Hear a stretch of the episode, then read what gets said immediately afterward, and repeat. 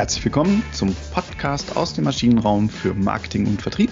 Mit mir, Michael Stiller, Geschäftsführer und Gründer von Effektweit, der Unternehmensberatung für Strategie, Marketing und Vertrieb. Ja, und ich bin heute wieder nicht alleine, sondern in guter Gesellschaft. Äh, wieder ein Jan. Mit Jan scheint es gut zu funktionieren. Äh, diesmal aber Jan Wieseke. Ähm, genauso wie beim letzten Mal im Übrigen auch.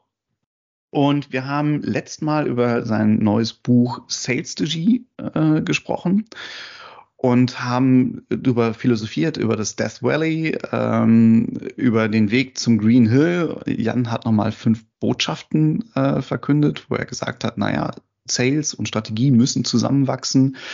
Ähm, die gehören zusammen, weil im Sales scheitern neue Geschäftsmodelle. Das muss man auch sagen. Deswegen ähm, kommt es darauf an, dass man die Qualifikation hochhält, dass der persönliche Kauf auch nach persönliche Verkauf auch wieder wertgeschätzt wird und ähm, nicht zu vergessen, der Fachkräftemangel, den müssen wir auf jeden Fall auch mit beachten.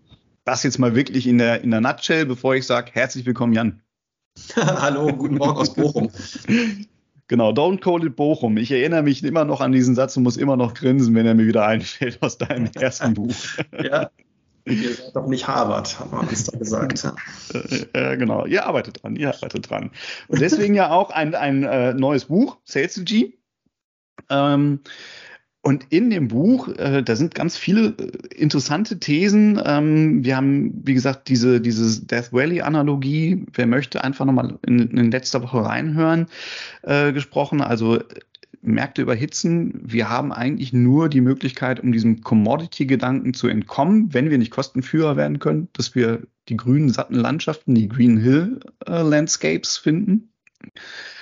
Ähm, und du beschreibst auch noch äh, die Geschäftsmodelle, wie man, wie man die am besten nochmal sortieren kann, damit es nicht zu komplex wird, weil klar, ne, also immer dann, wenn wir im Lösungsgeschäft sind, dann können wir eine unendliche Komplexität in allen Richtungen erzeugen. Und das beschreibst du nochmal sehr schön, ein Ordnungsgedanke. Da möchten wir aber gar nicht so drauf eingehen. Also ich nicht heute, du vielleicht schon. ähm, was mich halt total reizt, sind, du hast gesagt, es gibt halt sechs Stellhebel, die halt zum Solution-Geschäftsmodell führen. Vor allem sechs Stellhebel, die im Vertrieb liegen und die uns befähigen, ähm, Solution-Geschäft wirklich nach vorne zu bringen.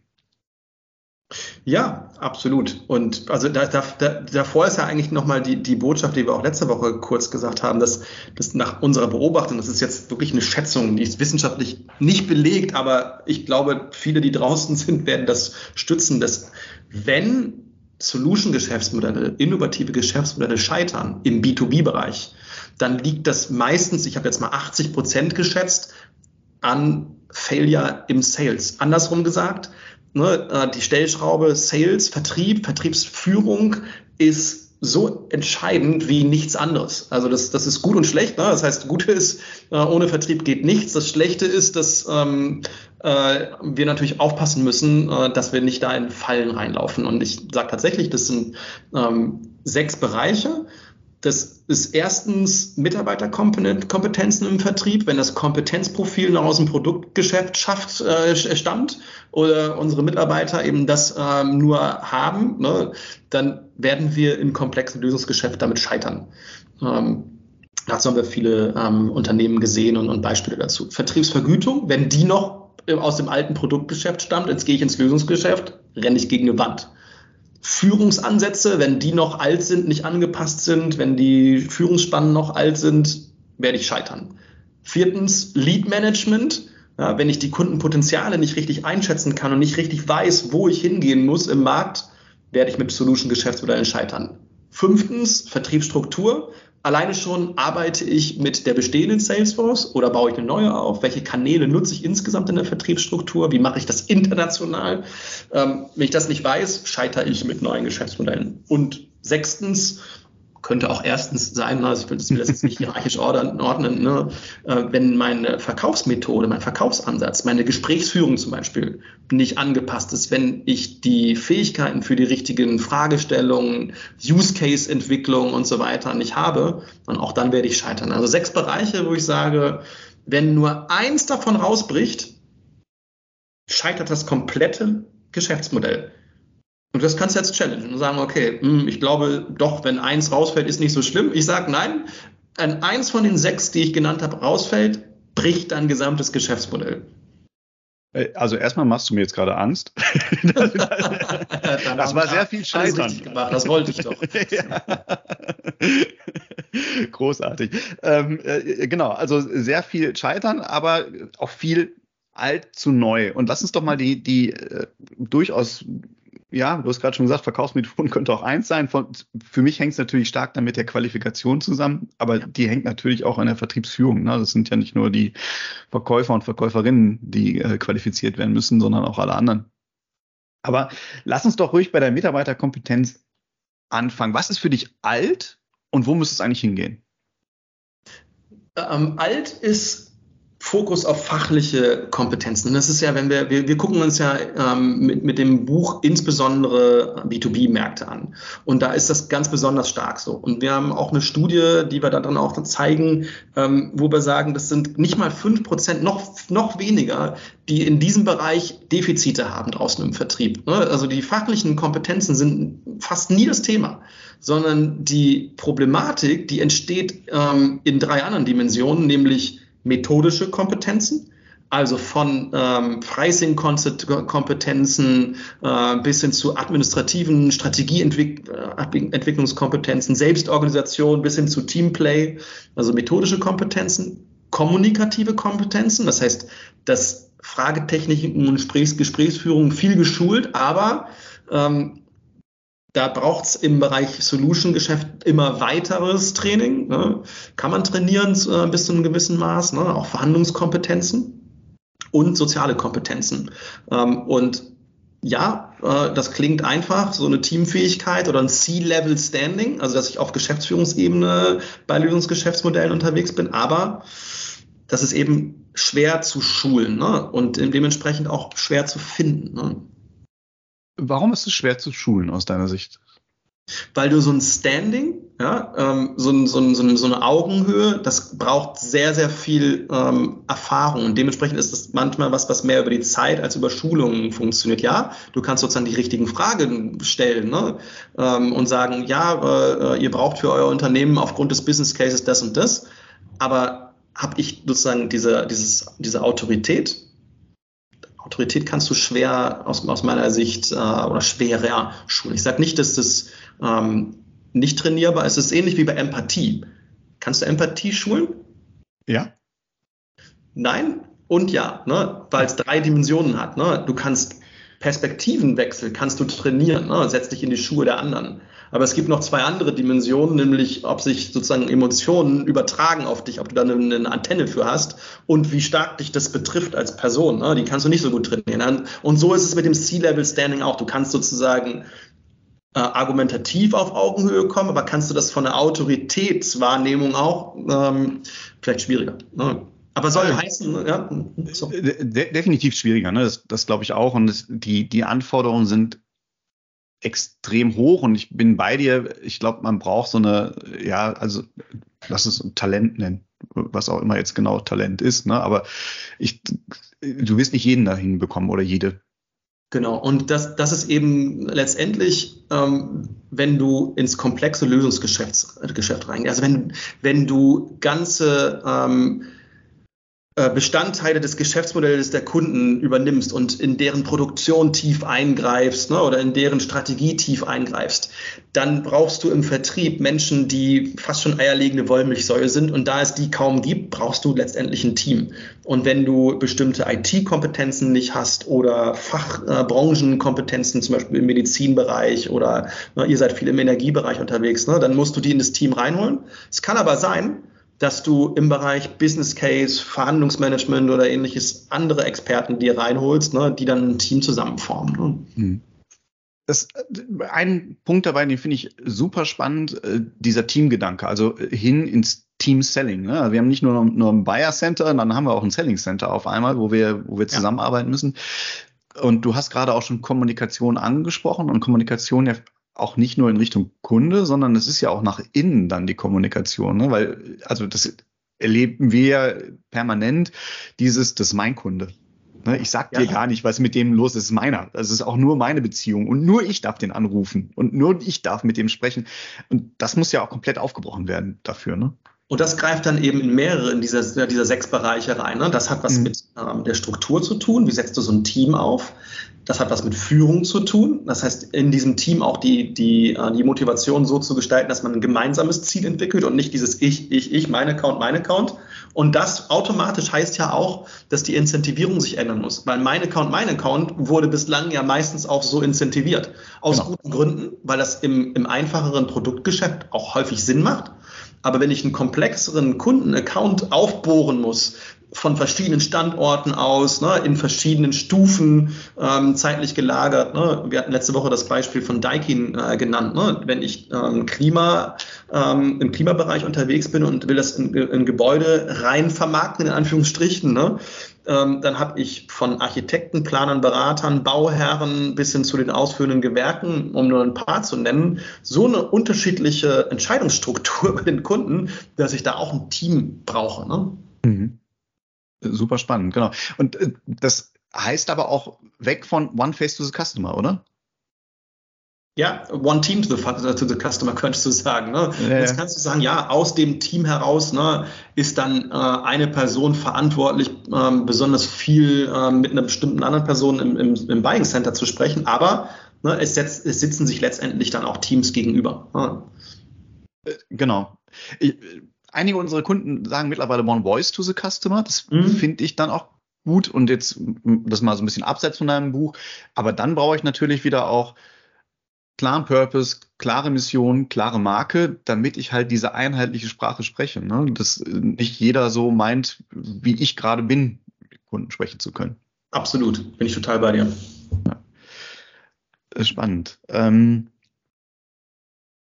wir haben es gerade schon angerissen. Wenn ich dann auf einmal, und das finde ich auch, es ist so logisch, ne? es ist so klar und trotzdem sieht man es in der Praxis dann immer wieder anders. Wir wissen, wir haben es gerade schon besprochen, Verkaufserfolg ist Teamerfolg und trotzdem gibt es den Kamm, der die ganze Kohle bekommt, wenn der Abschluss gemacht wird. Mhm. Ne? Also, und da sind wir beim Vergütungssystem auch. Genau, und ähm, ich finde gut, dass du es sagst, ne? weil alleine das Profil eines Key Account Managers oder Managerin ist schon ein anderes als das, was du im Lösungsgeschäft brauchst. Es kann sein, dass, dass ein CAM Teil des äh, Teams ist im Solution Selling, ne? muss es aber gar nicht unbedingt. Ne? Ähm, das heißt, da ist schon, schon eine Grenze. Das ist ein eigenes Profil, was wir da gezeichnet haben und was wir äh, ähm, auch mit Unternehmen oft so entwickeln. Ne? Und dieses Zusammenspiel zwischen Key Accounts und Solution ähm, Selling Team ist manchmal ein neuralgischer Punkt, weil gerade die Camps natürlich sagen, hey, ist mein Großkunde. Ne? So, und äh, die, die müssen also bei diesem Team, und das hat wieder mit Führung zu tun, gut integriert werden. Mhm. Aber wie bringst du es dann halt in, in ein entsprechendes, äh, vielleicht ist es ja nicht nur Vergütung, sondern generell Anreizsystem und auch in den, in den ja. Unterschieden intrinsische Motivation und extrinsische Motivation? Naja, ähm, das, das hat ja tatsächlich auch ähm, mit Vergütungsfrequenzen zu tun. Ne? Während die einen ne, aus einem, also wenn ich jetzt aus einem klassischen Produktgeschäft komme, relativ zeitnah und häufig ähm, äh, quartalsweise, halbjährlich oder jährlich häufig die, die Boni bekommen, ne, sind die Verkaufszyklen für, Solu für die großen Solution-Geschäftsmodelle. Ne? Also wenn ich wirklich komplexe äh, Softwarelösungen zum Beispiel verkaufe, häufig sehr viel länger. Ne? Mhm. Und da fängt es ja schon an dass ich diesen langfristigen Foki nehmen muss. Und das heißt auch oftmals, dass ich vielleicht fix ähm, erhöhe und dieses Rennen ne, ähm, mit Hochdruck Schnellerfolge zu erzielen rausnehmen und dadurch auch, du hast intrinsische Motivation genannt, die Hoffnung habe, dass es mehr darum geht, den Case zu knacken und Lust drauf zu haben, ne, dem Kunden da eine gute Lösung zu schneidern und daraus eine intrinsische Motivation zu entwickeln. Und das ist ein Mindset-Shift. Ne?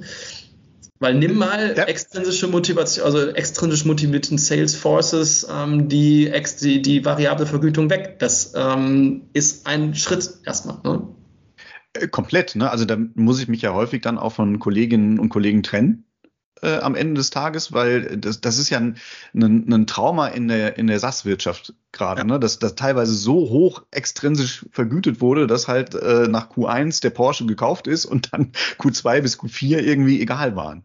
Das ist, ähm, ist, es ist nicht von ungefähr so, dass wir in dem Bereich sagenhaft viele Projekte machen, weil, also im Vergütungsbereich, weil das sind, das ist so komplex, das zu lösen, dass du die Richtung richtig bestimmst, dass du deine Top-Performer nicht verlierst. Manchmal musst du sie aber verlieren, ne?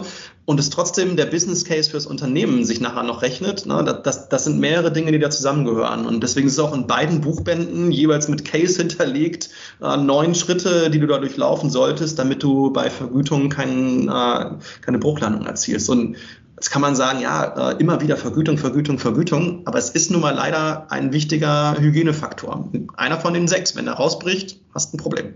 Ja, verstehe ich verstehe ich komplett. Äh, vielleicht mal ein wichtiger Punkt, Betriebsrat. Den dürfen wir auch nicht vergessen bei solchen Geschichten. Immer. Spielt bei, bei, äh, weil du hast eine Betriebsvereinbarung und dann redest du darüber, machst du erstmal nur für die Neueinkömmlinge das neue Modell, ähm, gibt es ein Wahlmodell, wo ich auch an dem alten drin bleiben kann und so weiter. Also das, das deklinieren wir immer mit durch und ähm, werden häufig dann auch einbezogen, wenn es äh, mit äh, Betriebsratretten Diskussionen geht, um äh, die auch mitzunehmen und zu zeigen ne, und offen zu legen, was eigentlich da gemacht wird.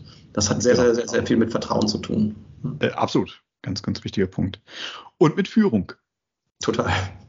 dann, dann sind wir auch beim dritten Stellhebel, äh, die Vertriebsführung anpassen.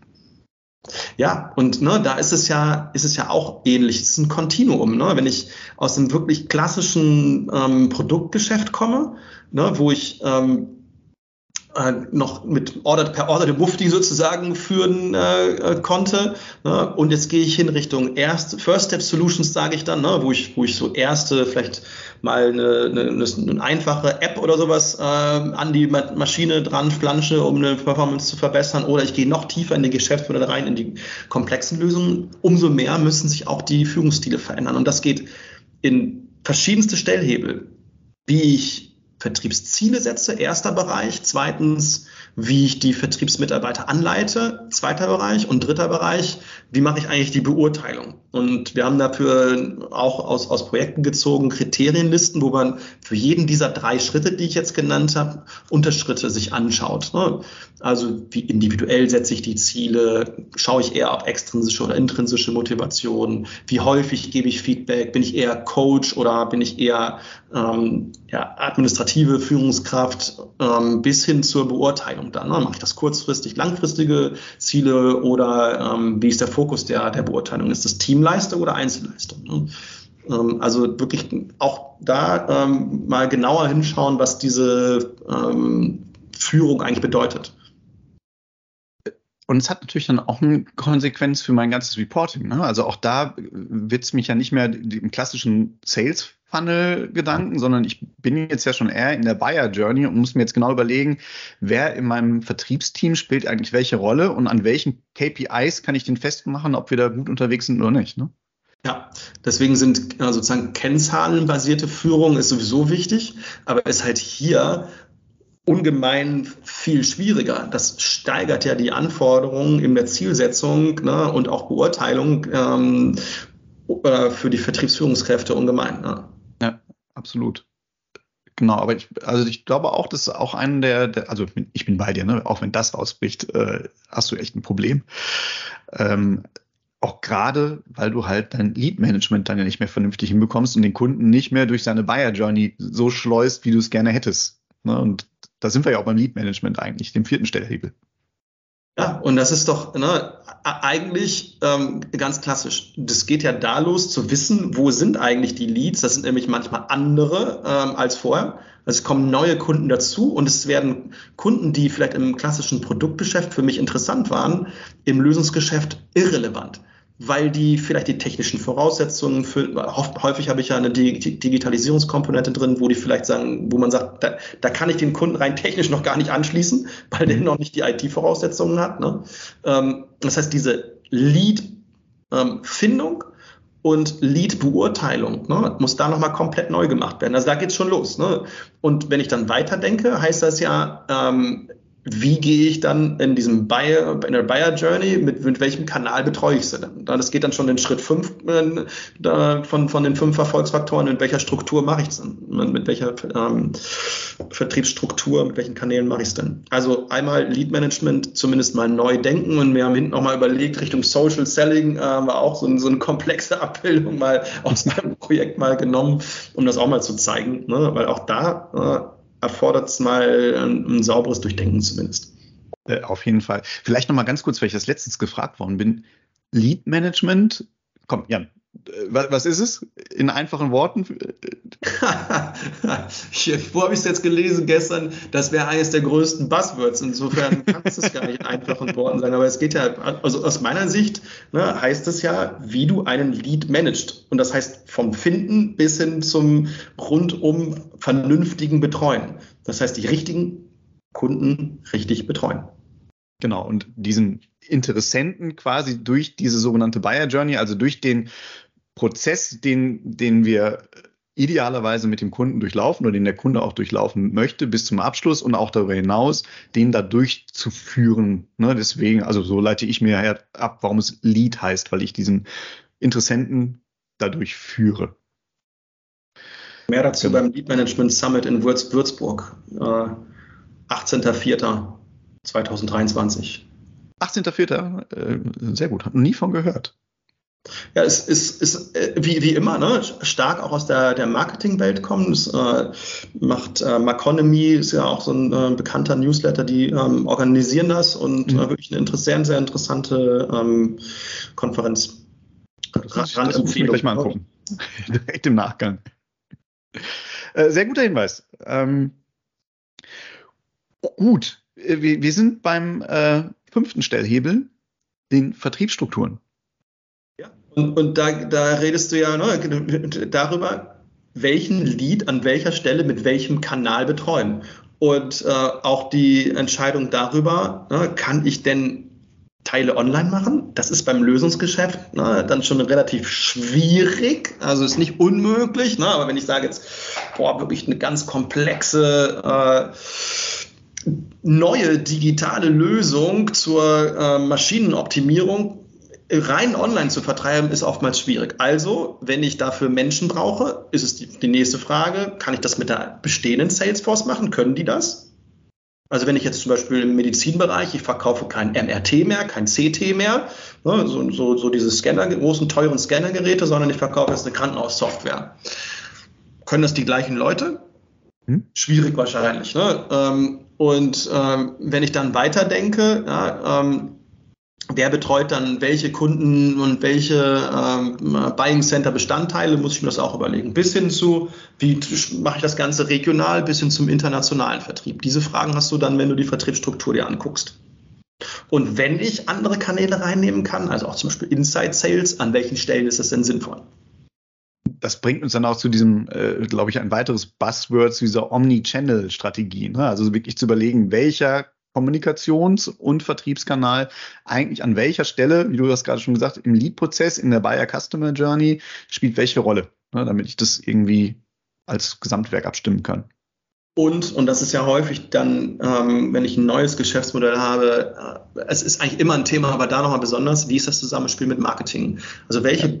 welche Hilfestellungen, Botschaften ähm, brauche ich unterstützt durch Marketing, ne, wo ich Materialien brauche. Vielleicht ist es auch vorher gemeinsam den Markt zu definieren und dieses Lead-Management durchzudeklinieren. Es ist gut, wenn beide am Tisch sitzen.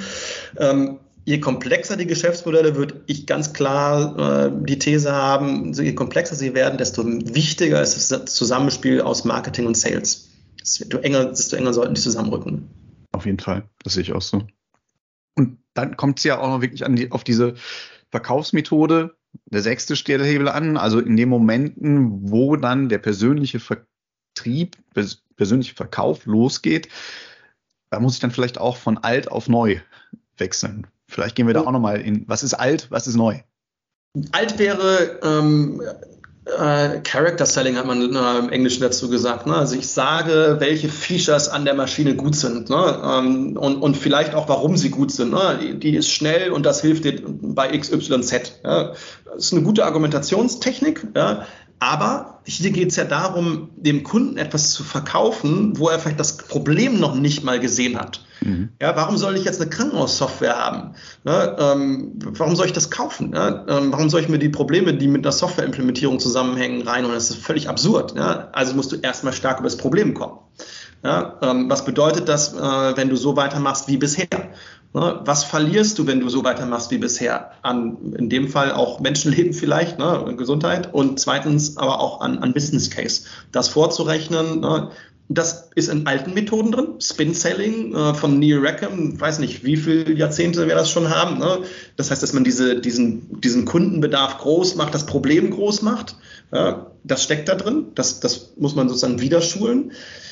Challenger Sale, ne, der so vor zehn Jahren äh, aufkam, also wirklich ein Business-Modell ähm, challenging ähm, aufzubauen, ne, das ist, steckt da noch viel stärker drin. Und hey, wir sind in Bochum sicherlich vieles machen, vieles rund um Vertriebsmanagement, dass wir jetzt irgendwo die, die besten Trainer sind, ne? ähm, das kann man glaube ich jetzt nicht sagen. Ne? Aber wenn man jetzt dann schaut, so ne, zum Beispiel eine Mercury International, was die heute an Trainingsprogrammen machen und was sie vielleicht vor zehn Jahren gemacht haben, dann sieht man schon, ne, dass, dass die sehr stark auch Richtung Lösungsgeschäft schulen äh, können mittlerweile und das auch tun. Ne? Ja. Äh, das, was du gerade auch beschrieben hast, äh, ich bin ja ein großer Fan von Storytelling und insbesondere der, der, der Heldenreise. Ne? Das ist ja auch genau das. Also gucken, was ist deine Ausgangssituation, was passiert, wenn du so weitermachst, was steht für dich auf dem Spiel und dann diese schöne neue Welt aufzuzeigen und zu zeigen, wie ich dich quasi auf dieser Reise begleiten kann, um deine kurzfristigen, langfristigen und äh, dein neues Level zu erreichen. Ne? Genau, und das ist dann, ähm, sozusagen, wo wir dann wieder mitspielen, ist dann bei dem Story, für dieses Storytelling brauchst du ja Use Cases, um mhm. zu sagen, okay, ähm, ein konkretes Beispiel aus deiner Branche, einem ähnlichen Unternehmen wie du. Du bist Handwerksunternehmen und ähm, wir sehen bei einem Handwerksunternehmen, was ungefähr deine Größenordnung hat, dass die das Problem haben, dass denen ähm, so und so viel Zeit und Material verschwindet, wenn du nicht von einem der Anbieter die äh, Betriebsmittelsoftware äh, hat, äh, hätte. Ne? Also das heißt, dass man so, so, so einen Vergleichscase hat und die zu suchen, ne? das ist dann wieder eine, eine, Aufgabe, wo wir dann häufiger Beobachtungen machen. Ne? Wobei ich das finde, also gerade Use Case, witzigerweise habe ich mit, äh, ich arbeite mit Digital Seed zusammen, die, die machen, äh, unterstützen uns beim, beim Social äh, Auftritt auf LinkedIn. Und äh, die sagen auch mal Use Cases, Use Cases. Ich finde es selbst auch gut. Meine Erkenntnis ist nur, ich brauche dann aber auch ein klares Wirkungsspektrum, ne? weil ansonsten habe ich immer dieses, dieses Gefühl, ich gehe mit einem Use Case auf den Kunden los und er sagt, ja, aber das ist nicht unser, unsere Problemstellung gerade. Also Use Case finde ich immer ist aber so ein zweischneidiges Schwert. Das, das, ähm, deswegen passt in dem Fall die Reihenfolge schon, dass du erst das Lead-Management gemacht hast. Ja. Welche ja. Kunden werden denn eigentlich angesprochen? Und dir dann überlegst, wenn, wenn das wirklich Zwillinge sind, ne, wenn die sehr ähnlich sind, dann kann auch der Use Case verfangen. Wenn du aber natürlich Äpfel mit Birnen vergleichst ne, und den Apfel-Use Case bei einer Birne anwendest, das ist natürlich dann schwierig. Und ja, manche ähm, Kundenlandschaften sind so divers, dass das dann schwierig wird. Oder eben, dass es einfach harte Arbeit ist, weil du viele Use Cases brauchst. Genau, die die ja nicht hören wollen, was ich aber dann im Grunde genommen, also keiner hat ja Bock jetzt irgendwie die zwölf Seiten und sucht dir mal das raus, was jetzt gut auf dich passt. Ne? Das ist ja auch nicht der Gedanke von Solution Selling.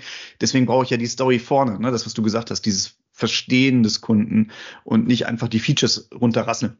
Ganz genau. Also wenn, wenn, und das ist Vertriebsaufgabe und, und das macht es eben auch so, so schwierig. Ne? Und, und, und deswegen sage ich ja auch, ich glaube nicht, dass das sehr, sehr schnell durch AI ersetzt werden kann, weil da so viele Fortschritte drin sind. Ne? Zu überlegen, wann passt jetzt genau dieser Use Case und in welchem Moment. Nicht mhm. gleich am Anfang, sondern nach einer Bedarfsermittlung. Ne? Ähm, dass das so, so schnell, ähm, zumindest in den nächsten Jahren, sehe ich dann auch keine AI. Die wird uns helfen ne, auf dem Weg dahin, ganz klar. Also als Hilfsmittel für den Vertrieb super wichtig. Ne, aber die Intelligenz, ne, wann ich wie einsetze, die bleibt im Moment noch im Sales ich hätte mir kein schöneres Schluss, Schlusswort einfallen lassen können, weil wir haben, glaube ich, unsere Zeit erreicht. Trotzdem vielleicht noch einmal in der Zusammenfassung. Also du siehst sechs Stellhebel, die wir jetzt gerade durchdiskutiert haben. Das ist einmal die Mitarbeiterkompetenz. Da muss ich äh, ran, äh, weil ich andere ähm, Grundvoraussetzungen habe, andere Anforderungen an Vertriebsarbeit. Äh, da hängt dann ganz stark auch das Vergütungssystem dran, weil ich mehr in Teams arbeite, weil ich nicht mehr dieses klassische äh, One Face to the Customer, sondern jetzt One Team to the Customer, One Voice to the Customer habe. Das bedeutet, ich muss die Führung anpassen. Auch das ganze Lead Management muss besser orchestriert werden. Es ist halt nicht mehr simpler, sondern es wird halt auch komplexer in diesem Fall. Ne? Zwingend folgt daraus, ich brauche an neue Vertriebsstrukturen, muss mir da zumindest mal Gedanken drüber machen. Und letztendlich, wenn ich dann beim Kunden bin, damit ich halt all diese Elemente, die ich vorher verändert habe, auch zum Wirken bringe, muss ich mir auch nochmal über die Verkaufsmethode Gedanken machen und schauen, dass ich halt da stärker in die Bedarfsfindung komme und stärker ins ja, Coachen fast reinkomme unserer Kunden. Ne? Ganz genau. Super spannend. Ich hätte Bock, noch eine halbe Stunde weiter zu reden. Aber ich glaube, damit überfordern wir alle anderen. Jan, vielen, vielen Dank. Ein tolles Buch, Saleslogy. Ich kann es echt nur ans Herz legen. Ähm, tolle Methoden. Äh, wenn Fragen dazu sind, äh, ich würde auch zur Verfügung stehen. Ansonsten auch wahrscheinlich gerne direkt an dich, äh, lieber Jan. Und ähm, ja, ich Du hast äh, letzte Woche gesagt, du bist ein bisschen müde geworden. Das verstehe ich. Ich hoffe, du lässt, äh, du kannst dich schnell erholen, äh, damit es schnell wieder ein neues Spannendes von dir gibt. Ja, und ansonsten freue ich mich, wenn du uns mal wieder beehrst hier. Besten Dank. Ganz, ganz lieben Dank. Und auch nur müde, noch ein Buch zu schreiben, sondern es geht ja auch darum, jetzt die Dinge auch wieder mit Unternehmen umzusetzen. Und so sind ja auch die Bücher entstanden. Also das ist ja ein, ein Miteinander mit den Unternehmen. Deswegen sehr gerne melden bei uns in Bochum. Wir freuen uns. Super. In diesem Sinne, besten Dank fürs Zuhören. Bis nächste Woche. Gerne weiterempfehlen. Und äh, ja, machen Sie es gut. Tschüss. Ciao.